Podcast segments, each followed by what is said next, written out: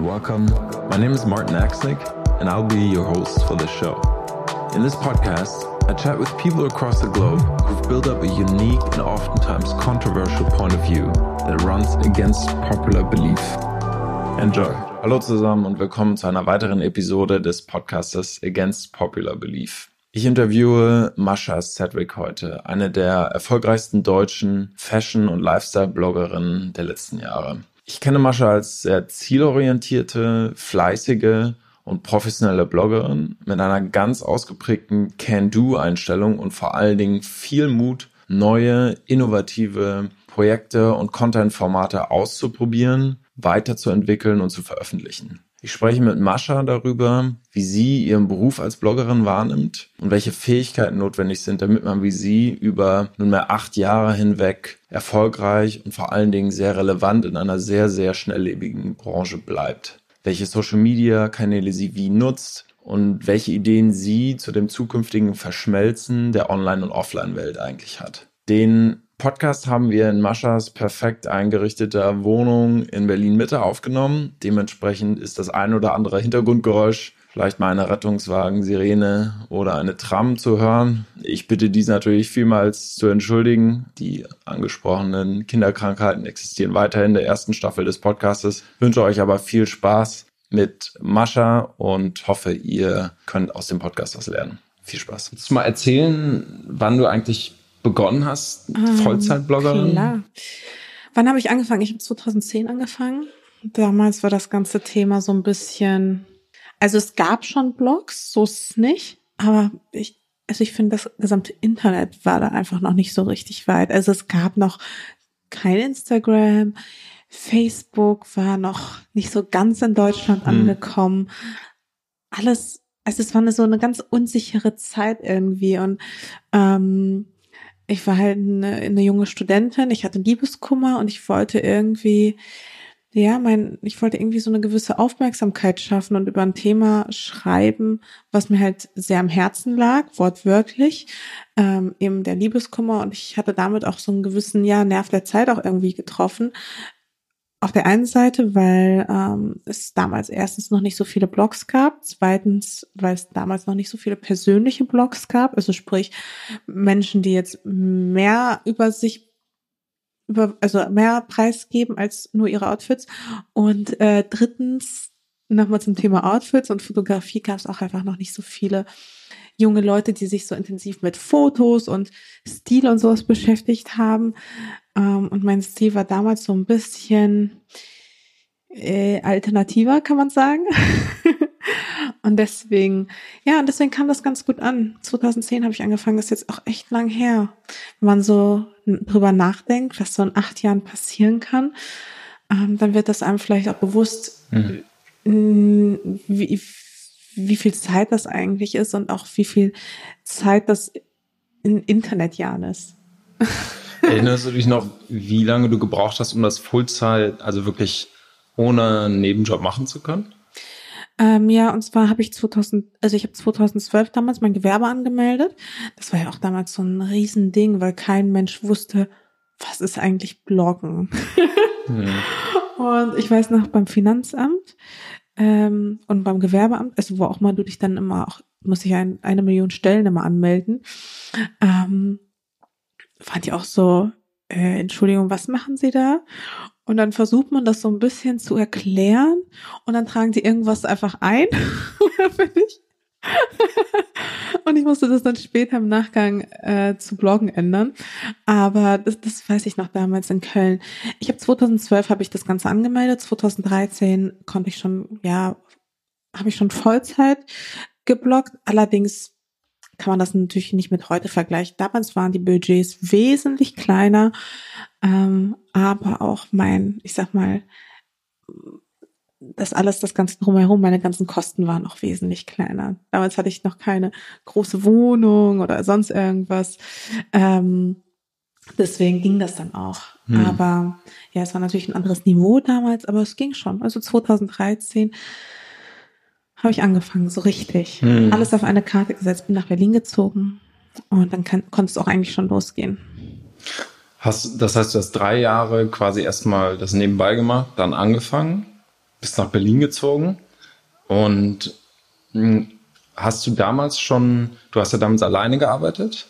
Wann kamen die ersten PR-Agenturen auf dich zu? Oder deine, quasi deine Partner, die dann als, als Multiplikatoren nochmal ähm, quasi für dich gearbeitet haben? Ähm, das Problem war, ich, das hätte bestimmt auch schon eher alles funktioniert, aber dadurch, dass es damals noch so neu war und niemand so, also damals gab es ja auch das Wort Influencer noch nicht.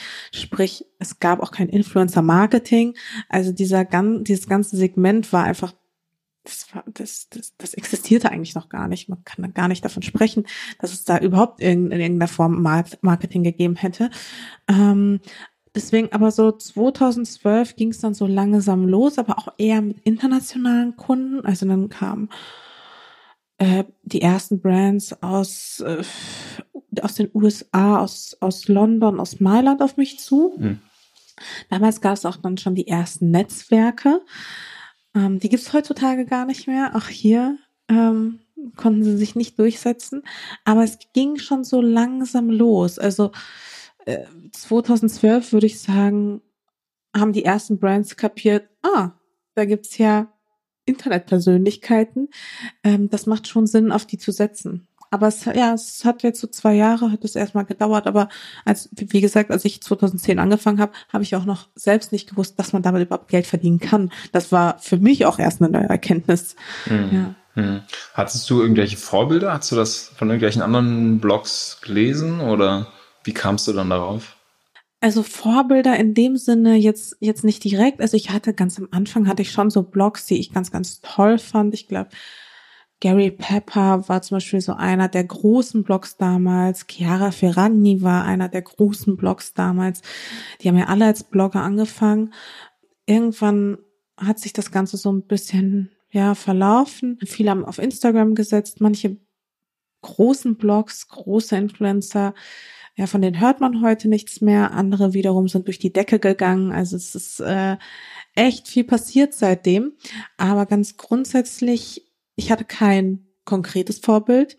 Das hätte, glaube ich, auch so gar nicht funktioniert, weil es damals auch noch niemanden gab, der das so gemacht hat wie ich. Also das kam aus so einer ganz eigenen, aus ganz eigenen Interessen heraus und aus so einer ganz eigenen, so einem ganz eigenen Bauchgefühl, was mich da hm. dazu getrieben hat, das hm. so zu machen, wie ich es halt auch nach wie vor auch irgendwie mache. Hm.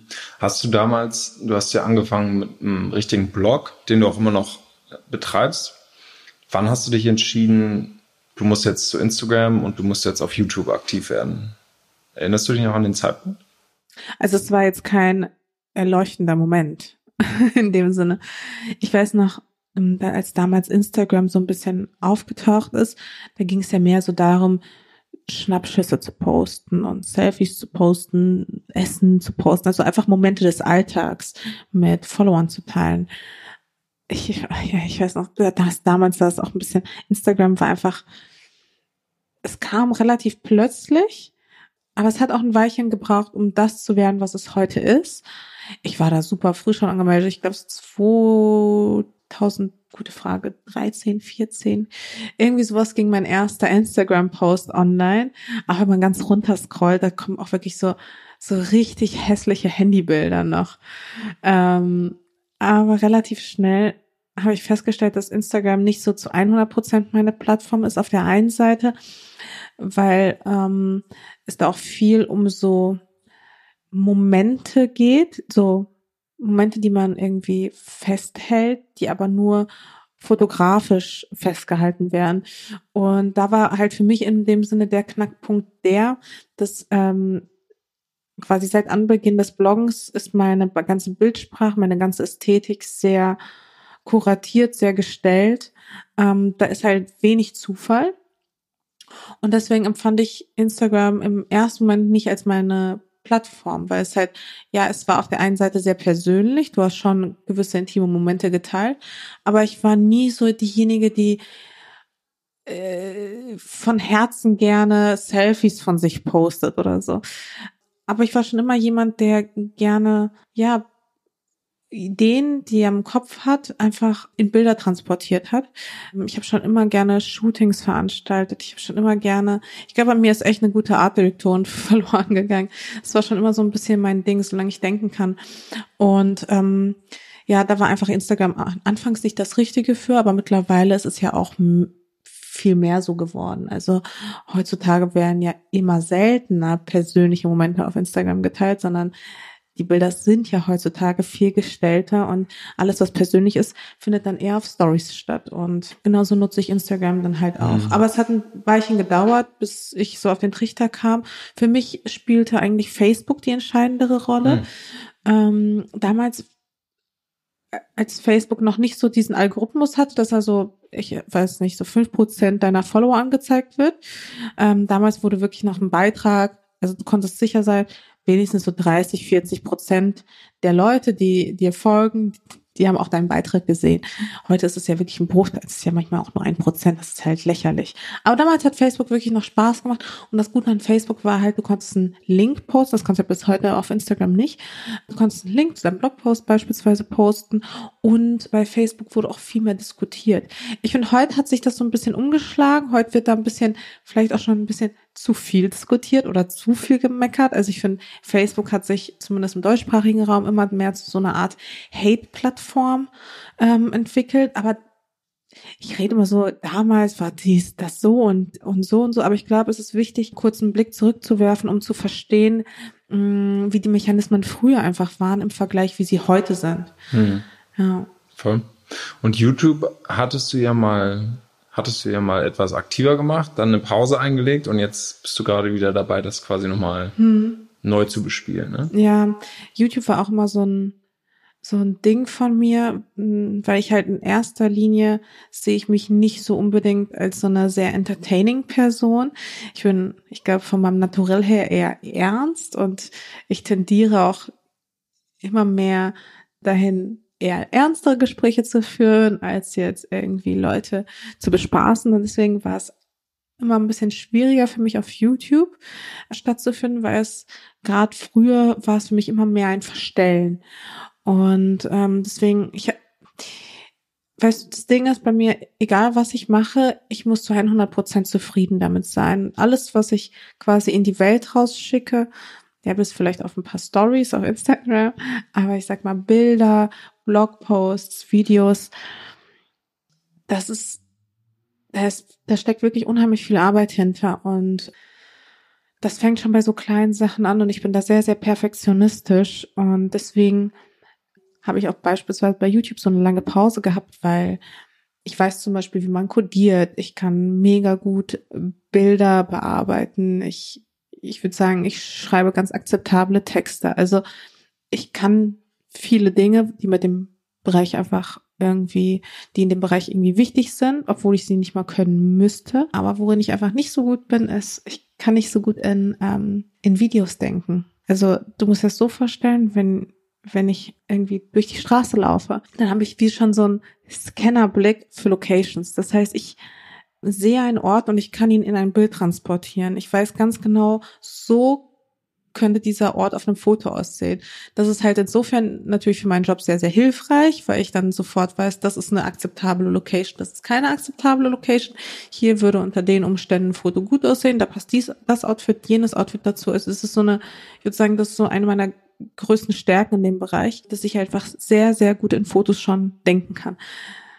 Nur leider eben nicht in Videos. Und deswegen war das Thema YouTube für mich immer so, ja, ein lachendes, ein weinendes Auge. Es war immer mit, ich wollte es halt immer unbedingt, aber ich wollte es auch geil machen, aber mir fehlten selbst die Skills, es selbst richtig geil zu machen. Vielleicht auch ein bisschen die Motivation, aber jetzt habe ich auch jemanden an meiner Seite, der mir so ein bisschen hilft, dem ich vertraue und mit dem ich das ganze Thema nochmal ja, mit dem ich dem ganzen Thema einfach noch eine Chance geben will. Vielleicht funktioniert's, vielleicht hm. auch nicht. Wir hm. schauen mal. Hm, Frau Gut, wenn du mit Marken zusammenarbeitest, was erwarten die von der Zusammenarbeit mit dir?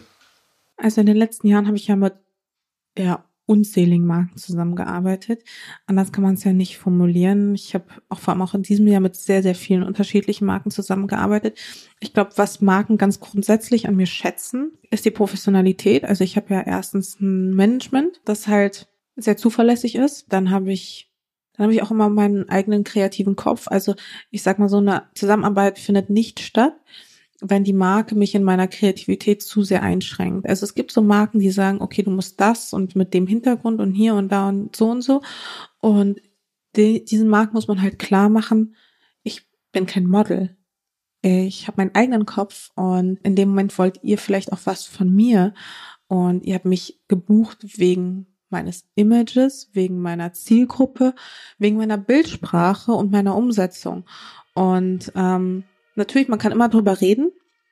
Man kann auch immer darüber reden, ähm, wie eine Kooperation aussehen soll. Und ich komme auch immer selbst auch immer sehr gerne mit Vorschlägen. Also wenn ich beispielsweise ein Projekt umsetze, dann achte ich immer sehr drauf. Ja, vielleicht auch, also wenn ich ein Projekt umsetze, dann komme ich eigentlich auch immer mit eigenen Vorschlägen oder ich versuche auch immer den Kunden zu beraten, ihn so ein bisschen an die Hand zu nehmen, weil natürlich das ganze Thema Influencer Marketing ist für viele Brands sehr, sehr neu. Viele sind unsicher in dem Bereich. Viele versuchen auch vielleicht die Strategie ihrer Konkurrenten zu kopieren, weil die gesehen haben, oh, bei denen hat das aber funktioniert, komm, wir machen einfach das Gleiche aber gerade das Internet lebt ja auch ein bisschen davon, dass immer irgendwas Neues passiert, Innovation, neue Gesichter aufpoppen. Also deswegen macht es halt keinen Sinn, da einfach Strategien anderer Labels zu kopieren. Ich versuche da immer auch irgendwie beratend mit reinzugehen und zu sagen, hey, also ich weiß nicht, ob das funktionieren würde, aber wie wäre es denn, wenn wir sowas beispielsweise versuchen oder, ah, für euer Produkt hätte ich eigentlich die perfekte Idee, lass uns doch vielleicht das oder das oder dies oder jenes umsetzen. Da kann man zwar schon mit Beispielen arbeiten, aber vielleicht aus, vielleicht mit von einem Label, was irgendwie gar nicht im selben Bereich ist oder die vielleicht irgendwie äh, mit in einem anderssprachigen Raum oder sowas Kampagnen umgesetzt haben, die woanders vielleicht schon gut funktioniert haben.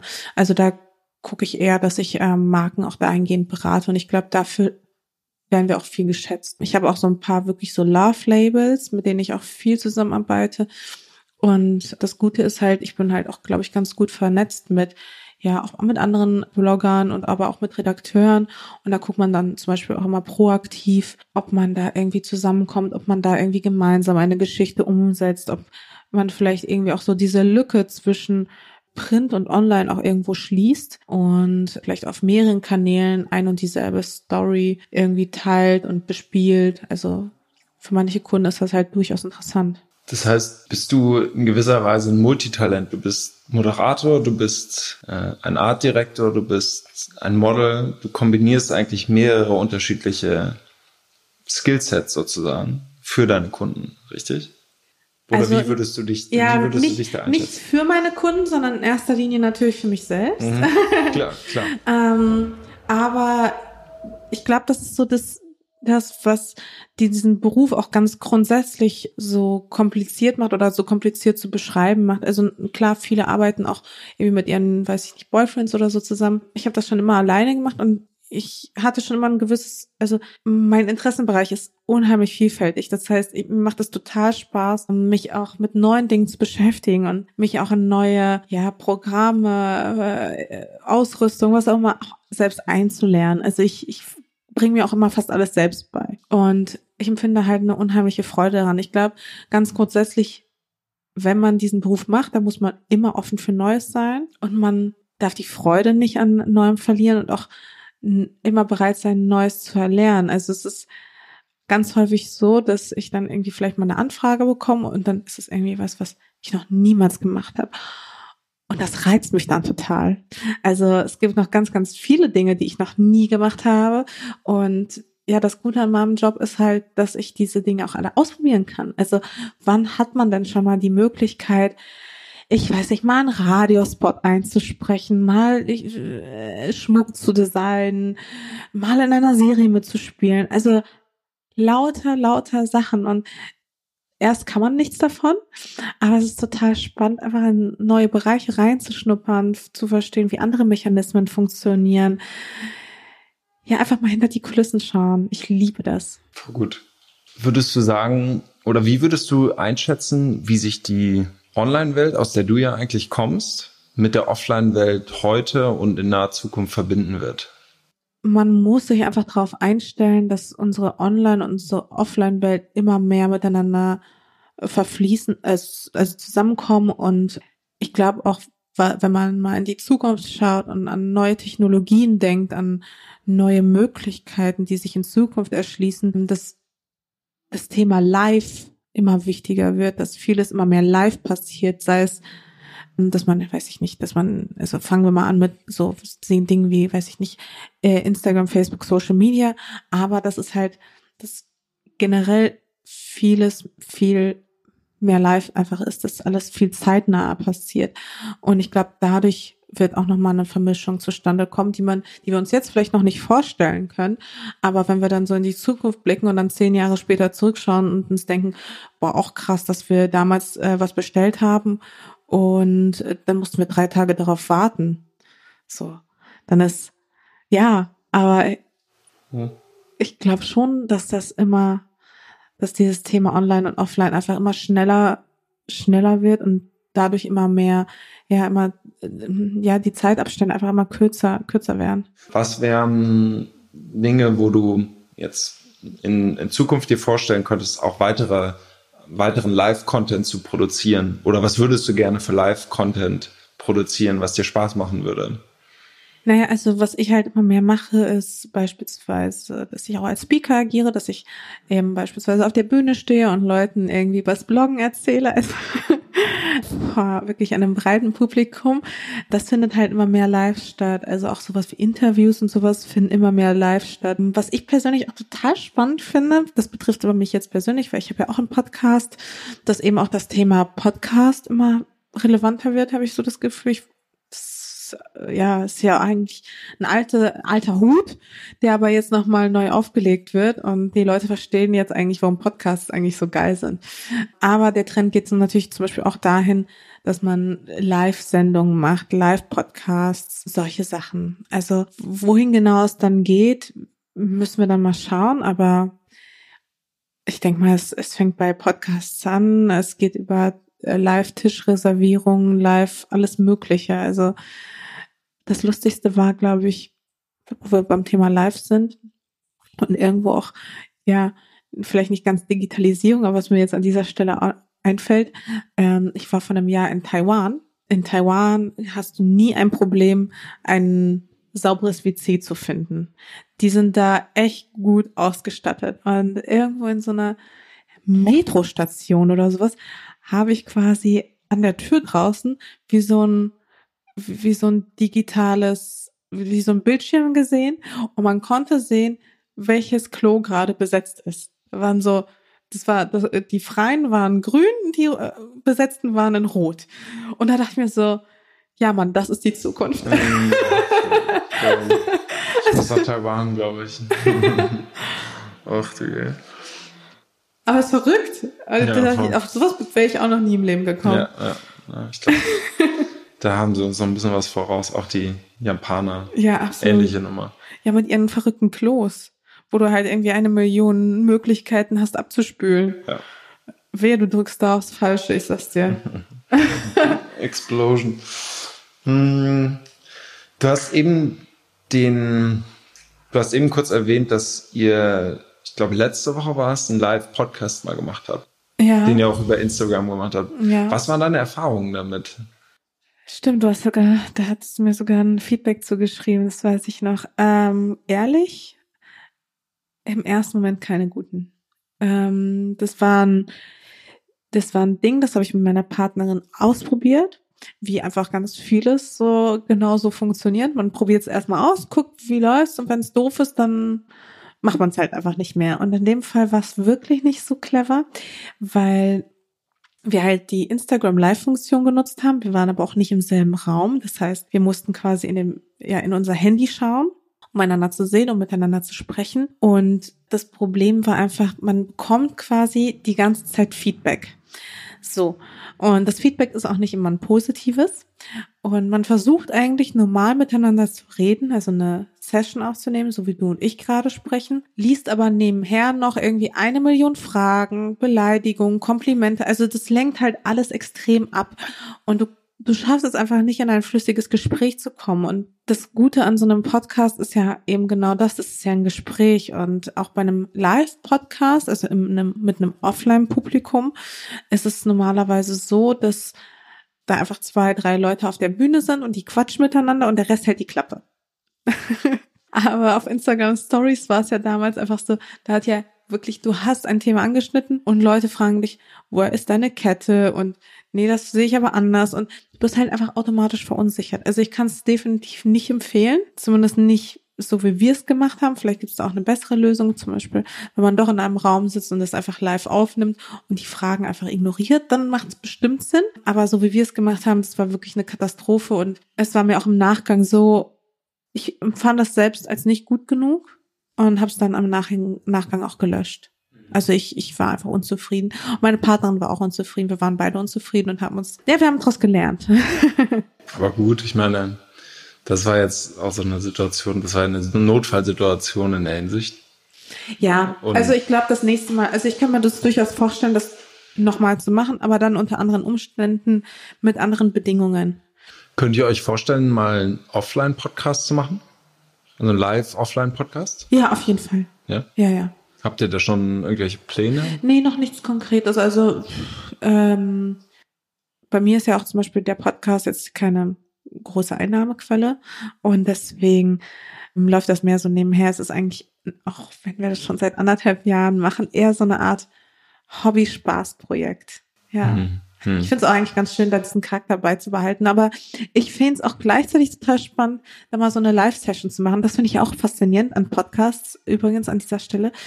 Ähm, ich sehe da ja eine ganz klare Tendenz. Es gibt jetzt das erste Podcast-Festival.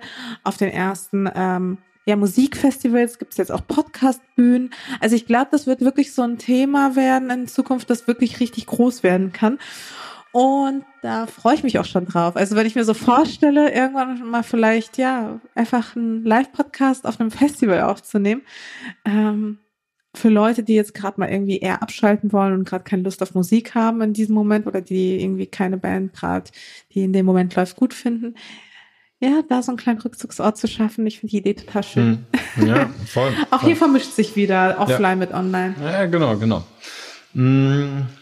Wie würdest du was würdest du jemandem empfehlen, der heute anfängt und sich entscheidet, ich möchte Blogger werden? Wie sollte die oder die Person anfangen? Also ich glaube, ganz grundsätzlich ist es heute viel, viel schwieriger als damals damit anzufangen. Auf der einen Seite natürlich, also der Markt ist extrem gewachsen. Es gibt unfassbar viele Blogger, Influencer, YouTuber, alles Mögliche. Das heißt, wenn du wirklich herausstechen willst, dann solltest du richtig guten Content abliefern. Das heißt, die ja, Messlatte, an der du dich messen musst, ist einfach viel, viel höher als früher. Wenn man sich mal Blogs am Anfang angeschaut hat, was die da, also was die da überhaupt gepostet haben, wirklich irgendwie Spiegelbilder von ihren Outfits, weil man natürlich noch keine professionelle Kamera hatte, kein, gar nichts. Das geht heute natürlich nicht. Du musst geilen Content abliefern und du musst irgendwie einen gewissen USP haben. Also du musst dich von anderen Leuten unterscheiden können. Du musst besonders sein. Und ich glaube, dann funktioniert es langfristig. Ich glaube, kurzfristig wird es auch funktionieren, wenn du auf der Welle mitschwimmst, wenn du sagst, okay, ich mache jetzt alles, also ich springe jetzt auf den Trend auf und mache das jetzt wie alle anderen. Ähm, ich glaube, dann funktionierst du kurzfristig auf, auch mit so ein bisschen Glück auch vielleicht.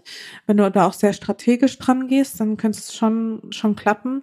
Aber wenn du keine eigenen Ideen bringst, wenn nichts von dir von innen kommt, dann langweilen sich die Leute zu schnell und dann hast du vielleicht, lass es ein Jahr lang, bist du vielleicht erfolgreich, aber dann musst du auch zusehen, dass du was draus machst. Aber im Endeffekt, also ich kann dir sagen, was funktioniert, was nicht, aber im Endeffekt auch der Zufall spielt da eine entscheidende Rolle. Man muss einfach ein bisschen Glück haben, man sollte ein bisschen Talent mitbringen und vor allem auch viel posten. Also da reicht es natürlich nicht, einmal die Woche ein Bild hochzuladen und sich dann den großen Erfolg zu erhoffen, sondern also ich kenne auch welche, die also es gibt auch Accounts, die posten neunmal am Tag. Ähm, ich weiß auch nicht, wie die es hinkriegen. Äh, da ist vielleicht auch der Anspruch ein bisschen, bisschen, ja, tiefer gestapelt. Aber ganz grundsätzlich ähm, dranbleiben, guten Content produzieren, einen eigenen USP haben und ja, eine gewisse Leidenschaft, Feuer. Ich glaube, das braucht das aber in jedem Beruf. Hm. Du wirst grundsätzlich, also nur dann eigentlich, glaube ich, erfolgreich, wenn du auch wirklich leidenschaftlich an einer Sache dran bleibst. Und natürlich gibt es Momente, also Phasen, wo es dann nicht gut läuft. Und auch da muss man durch. So. Würdest du, welchen Kanal würdest du da heutzutage wählen? Ich glaube, ehrlich gesagt, ich würde nach wie vor auf Instagram setzen. Also Instagram ist halt einfach gerade die Plattform. Ich glaube, als Blogger durchzustarten, nur mit, also ich sag mal, nur mit Texten ist extrem schwierig. Ich glaube, da macht wirklich Instagram noch am meisten Sinn. Also klar, in den letzten Jahren hat sich da auch viel verändert, ein Algorithmus hin oder her. Instagram. Fürs erste Instagram. Wie würdest du vermeiden, dass dein Instagram-Account irgendwann aussieht wie eine bunte Seite oder eine Ausgabe der Gale? ähm, ich glaube, da muss jeder seine eigene Sprache finden. Also auch hier gilt, man muss halt zu 100 Prozent hinter dem stehen, was man macht. In meinem Fall war es so, dass ich irgendwann beschlossen habe, man muss aber auch dazu sagen, dass Instagram mich nicht nie so richtig belohnt hat, sondern der Instagram-Algorithmus war immer sehr undankbar. Und das hat aber auch wiederum was Gutes zur Folge, weil dann habe ich auch irgendwann gedacht, ganz ehrlich, egal was ich mache, ich, also ich, äh, ich erscheine sowieso nie im Discovery. Ich, da kann ich auch machen, einfach machen, worauf ich Bock habe. So, und dann habe ich nämlich angefangen, meinen Feed, ich sag mal, sehr speziell und sehr aufwendig zu gestalten. Und seitdem ich das mache und seitdem ich meine Linie fahre, die ich war schon bei ganz vielen Instagram-Workshops beispielsweise und da heißt es dann immer, man muss dies, das, jenes machen, so oft am Tag posten, wie es nur geht und viel Video und viel so und Bilder ausfüllen und lieber Hochformat statt Querformat und so weiter und so fort. Und ich habe irgendwann gedacht, ganz ehrlich, ich befolge alle eure Regeln. Es funktioniert nicht ich stelle jetzt meine eigenen Regeln auf. Ich mache jetzt, worauf ich richtig Bock habe. Und seitdem läuft es auch viel, viel besser. Also ich habe jetzt eine eigene Sprache entwickelt, die meinen Followern scheinbar auch überhaupt nicht langweilig wird, sondern im Gegenteil. Da herrscht eine ganz große Nachfrage und alle wollen wissen, wie ich das mache und überhaupt. Und ja, es ist einfach ein tolles Gefühl, dann einen Trend zu setzen. Aus der Motivation eigentlich auch heraus, dass man sagt, gar keinen Bock mehr, ich mache jetzt mein eigenes Ding. Mhm. ähm, aber jetzt habe ich schon wieder deine Frage am Anfang vergessen, wie man, was war das nochmal, wie man zusieht, dass äh, man keine bunte Seite wird. Genau. Vielleicht ist da auch einfach, vielleicht muss man, darf man sich da nicht von bunten Seiten dann inspirieren lassen. Vielleicht muss man sich da einfach nur die richtige Inspiration suchen. Du hast ja am Anfang. Und sich was trauen. Genau. Du hast ja am Anfang gesagt, dein Instagram-Account ist eher, sagen wir mal, von einem, wie von einem Art Director eigentlich kuriert.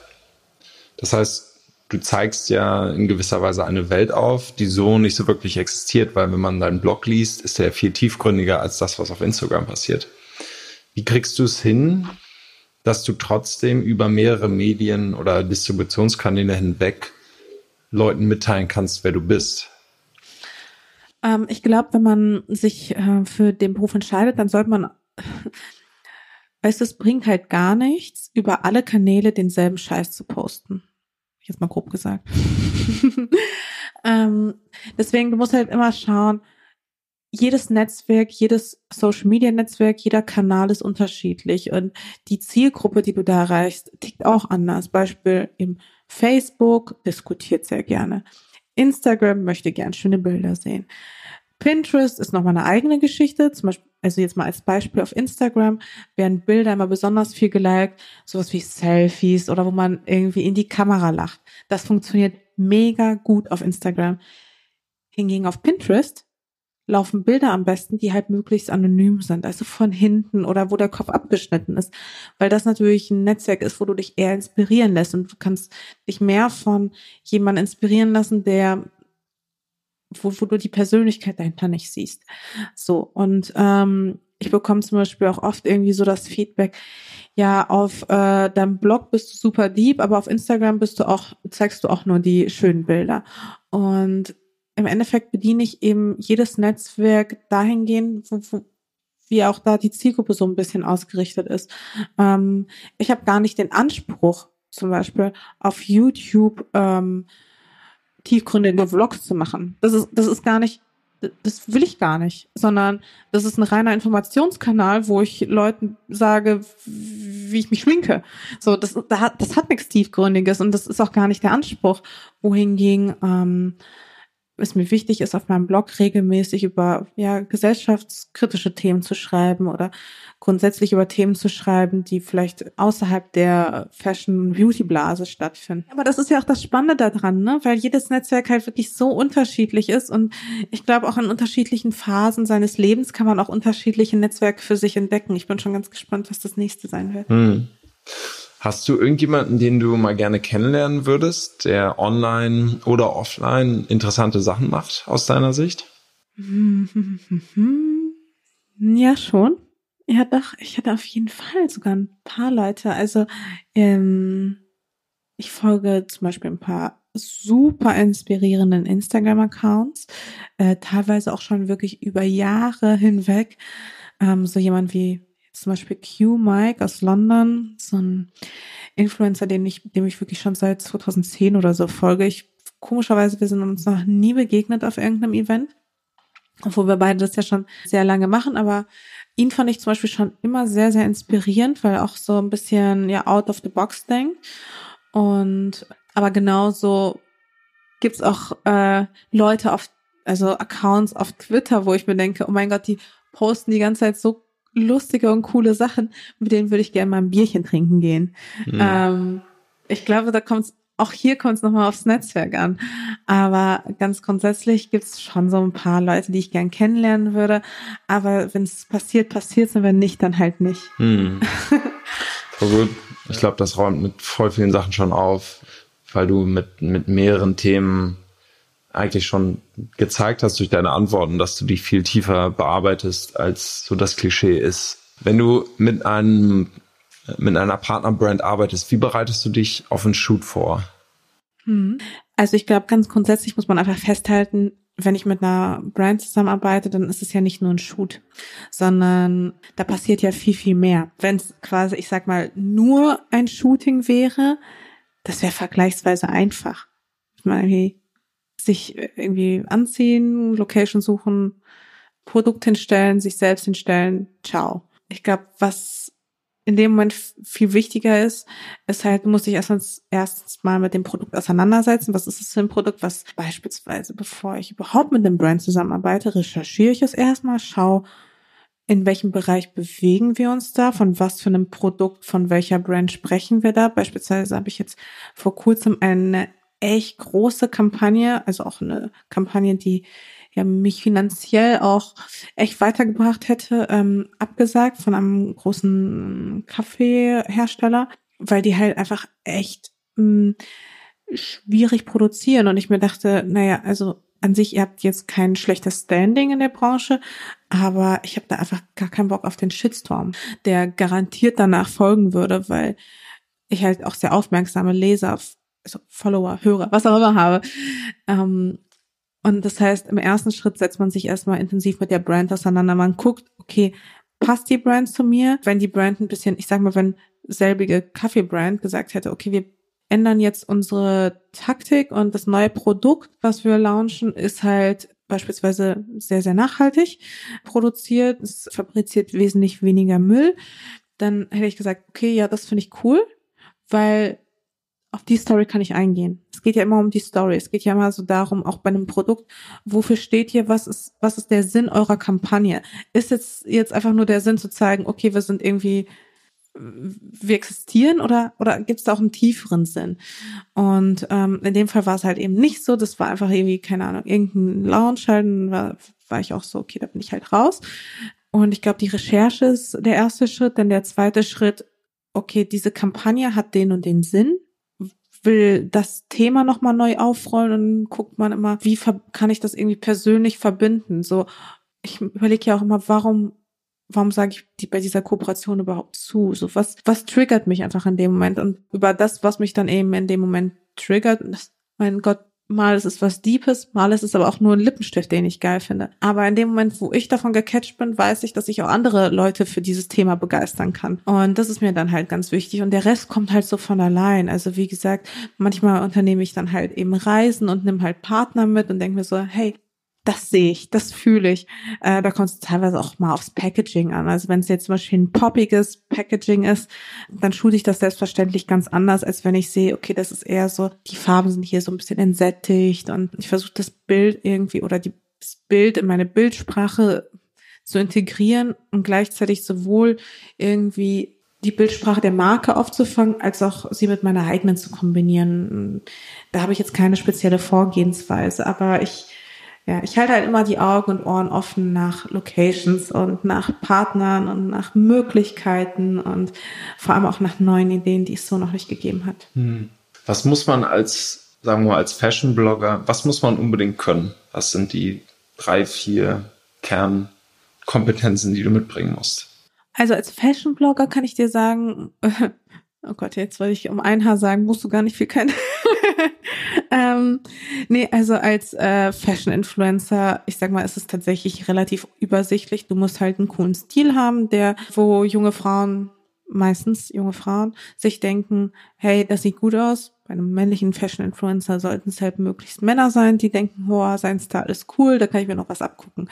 Du musst auch eine gewisse, du musst ein gewisses Selbstbewusstsein mitbringen, weil du stellst dich natürlich vor ein breites Publikum. Du musst damit klarkommen, dass nicht alle Leute dich toll finden, dass du nicht immer Komplimente bekommst. Du musst natürlich auch nicht, du darfst nicht scheu sein, du musst dich halt zeigen wollen. Du, also ich denke schon, auch in mir schlummert eine gewisse narzisstische Ader, weil sonst würde die ganze Nummer auch gar nicht funktionieren. Und im ersten Schritt ist es gar nicht so viel.